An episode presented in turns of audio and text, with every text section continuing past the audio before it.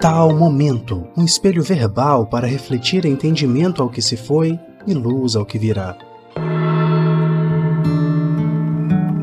Um bom dia para você nesta segunda-feira em que nós vamos caminhando ao final do nosso mês, o nosso último podcast deste mês, no dia 27 de fevereiro de 2023 e nós vamos dar continuidade aí a esta onda que nós começamos a surfar em torno do amor, das relações interpessoais. E hoje nós gostaríamos de entrar num assunto um pouco é, mais profundo, né, a respeito das relações, do amor. Porque eu não sei se você sabe, mas existem muitas coisas que não são amor envolvido em relações interpessoais e nas relações afetivas, né? Aqui é porque eu gostaria muito que nós pudéssemos refletir sobre aquilo que envolve as nossas relações. Quando nós falamos de um relacionamento amoroso, será que nesta relação amorosa existe amor ou existem outras coisas que não são o amor como carro-chefe dessa relação. Então importa, né, a gente ir entendendo por várias perspectivas, obviamente, que o amor não é somente o único objeto das relações. Né? E quando a gente fala objeto, é o objeto de desejo. Por quê? Porque as pessoas desejam amar, né? Embora o amor no Platão, que nós falamos até no nosso último podcast, né, em Eros, né, que é o, o desejo pelo que faz falta, tem pessoas que sentem falta do amor, tem pessoas que desejam amar. E por desejar amar, elas desejam encontrar alguém para desfrutar né, desse tipo de sentimento e de emoção. Então, nós vamos hoje passar pela perspectiva que das coisas que não são o amor, mas que fazem parte das relações também. Né? E o, qual que é o objetivo aqui? É entender que de fato só o amor é, disso que talvez a gente nem encontre uma definição específica do que é, porque se amar é respeitar, o respeito é o quê? Se amar é cuidar, o cuidado é o quê? Né? Se amar é ser fiel, a fidelidade é o quê? Então perceba que quando a gente pergunta para alguém o que é o amor, o amor representa um conjunto de outras virtudes em prol de alguém ou de si mesmo. Então, é, a definição clássica e exata do que, que é o amor me parece ser insustentável sem outras virtudes ou outros adjetivos. E aí importa a gente entender nas nossas relações o que, que é o amor e o que, que talvez não seja amor. Por quê? Uma relação propriamente dita não subentende haver amor nela. Se relacionar não quer dizer necessariamente amar. Né? E se você busca uma relação afetiva seja ela em qualquer expressão, né? Homoafetiva, heteroafetiva, poliafetiva, isso aí é como você entende a melhor maneira de se relacionar. Quando você diz desta relação, o quanto tem de amor aí e o quanto tem de outros interesses. A pessoa que quer ser cuidada, a pessoa que quer ser tratada bem, a pessoa que quer ser é, mimada, pessoa que quer ser protegida. Será que todas essas coisas se referem ao amor? Porque se eu tiro o amor e fico com o respeito e com a proteção, será que já é o suficiente? O que, que subentende que eu amo ou não a pessoa que eu estou na relação com ela? É, talvez eu não tenha essa resposta para te dar hoje, talvez você tenha essa resposta para me dar e se para você você já tem uma declaração pronta, exata do que é o amor, eu vou te fazer um convite. Vai lá no Instagram da Tríade, né? Tríade Underline Terapia. Chama no direct, me fala qual que é a sua definição de amor. Me fala o que, que é o amor para você. É, mas já lembrando que, né? descartamos aqui algumas outras virtudes e adjetivos que sempre aparecem na definição do amor. Então, quando nós estamos é, nas relações amorosas, qual parte que eu de fato estou me apegando mais para sustentar esta relação? Será que é o amor em si ou será que é outra coisa? E isso importa a gente saber para compreender se o amor está em vias de construção ou se talvez o amor não esteja nem na jogada. Porque existem muitas pessoas que estão em relações e que necessariamente o amor não faz parte da jogada. Existem muitos outros interesses, né? E esses interesses eles têm vasta é, ramificação. Muitas vezes tem medo, muitas vezes tem insegurança. Às vezes nós vamos estar falando aí de um, um legado, de uma reputação. A gente pode estar falando de posse, a gente pode estar falando de ciúme, né? A gente pode estar falando até de ansiedade, né? Que a ansiedade de ter que se relacionar é um mal que a humanidade sempre viveu. Raramente as pessoas respeitam aqueles que tomam para si mesmo a responsabilidade de ser feliz sem precisar de alguém.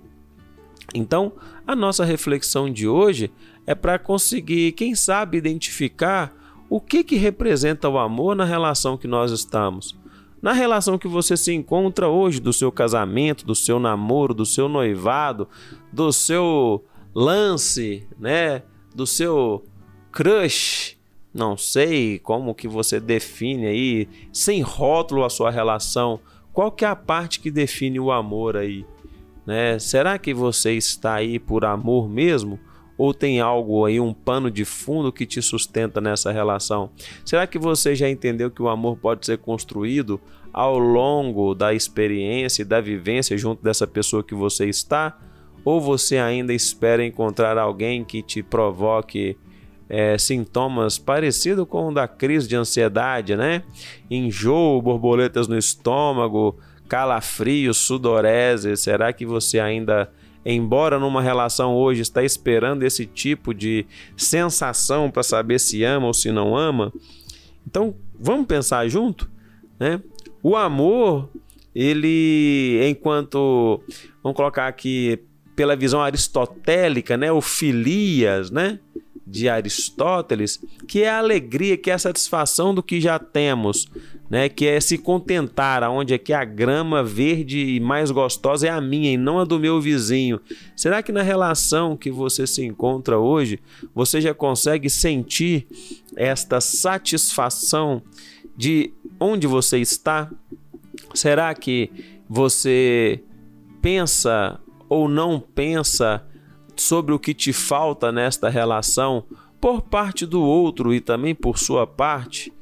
O quanto você está aí nesta relação por medo, por comodismo, por talvez um ponto de honra ou um legado, não sei. O que, que te segura, o que, que te sustenta na relação que você está hoje? E isso importa a gente avaliar para entender também, muitas vezes, que o amor sozinho, se ele não desenvolver outras maneiras de se sustentar, a relação tem uma chance de não perdurar. Né? A... Será que essas outras coisas fazem parte do amor ou são é, o arrimo que a gente coloca no muro, né? Um muro de arrimo que sustenta o amor para que ele não acabe em meio a outras, outros contextos e outras situações. É muita coisa para a gente poder avaliar, não concorda?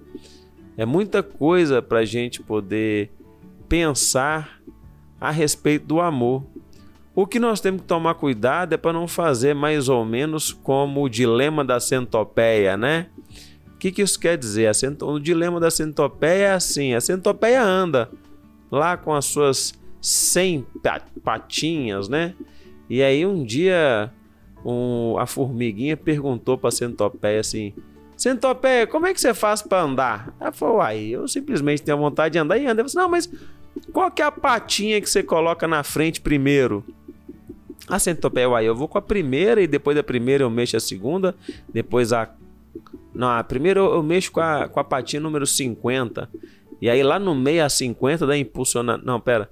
É, eu vou, eu vou primeiro é, é a 1, depois a 3 depois a série. E aí, de repente, não sabendo qual patinha vinha antes e depois, a centopeia para e trava, né? Não consegue andar.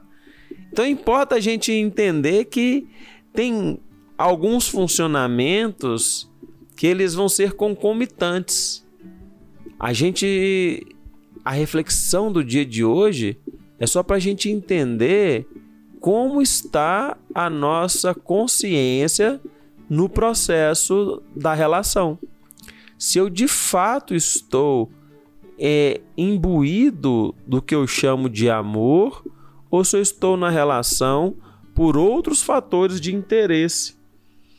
Se esses fatores são mais importantes ou não do que o amor, se esses fatores são prioridades ou não ao amor não é a nossa questão aqui de juízo de valor se você estiver certo ou se você estiver errado. A questão é que você sente que está amando? Você sente que é amado nessa relação ou amada, obviamente, né? Você sente que há reciprocidade disso que você considera o amor? Você sente que o amor embora essa coisa talvez intangível, inexplicável, mas que você sente, isso te faz bem, isso te faz acordar todos os dias e querer permanecer onde você está? Ou por trás dessa relação, desse amor que talvez é declarado diariamente, existe uma dor, existe um sofrimento, existe uma agonia, existe uma ameaça, existe um medo e que você, por não ter coragem de tomar uma atitude, se esconde atrás de outras, outros benefícios da relação. Porque eu não sei se você sabe, mas toda atitude, né? Isso é uma visão da programação neurolinguística, né? Toda ação tem um ganho positivo, toda atitude tem um ganho positivo, tudo que nós fazemos tem um ganho positivo e às vezes algumas pessoas, mesmo que por medo, se permitem ficar em relações tóxicas porque elas têm um ganho positivo. E só depois que esse ganho perde muito é que elas conseguem tomar algumas decisões de saída dessa relação tóxica e muitas vezes abusiva. Então, o nosso convite é para que você olhe se nas relações que você está, seja de amizade, seja amorosa mesmo, se você consegue enxergar o papel do amor nessa relação. E se esse papel ele mantém e sustenta o seu bem-estar mental, emocional, físico e espiritual, para que você possa degustar e desfrutar de fato de uma coisa que possa ser chamada de amor, porque te faz bem, te deixa bem e te deixa com vontade de viver isso todos os dias e da melhor maneira possível. Se por qualquer eventualidade isso não passa é, né, nessa, nesse desejo de, de manter-se bem, talvez seja possível rever alguns, alguns conceitos em torno da própria relação. Espero que você tenha gostado e assim a gente encerra a nossa companhia de hoje, esperando que no próximo, no próximo mês, né, que já é a próxima semana, nós possamos nos encontrar em março, com muita alegria e ainda com muito mais assunto para que a gente possa discutir e conversar. Se esse podcast fez sentido para você, encaminha para alguém, direciona para alguém que você pode achar que possa ampliar um pouco a forma de compreender a própria vida. Se você achou muito interessante e deu aí uma pulga atrás da orelha e você gostaria de falar mais sobre isso, sobre a sua questão bem particular, me chama lá no Instagram da Tria de Terapia. Vamos marcar um horário específico para você para um bate-papo sobre a sua vida e a sua história, tá bom? Te aguardo lá. Um grande abraço e até a próxima.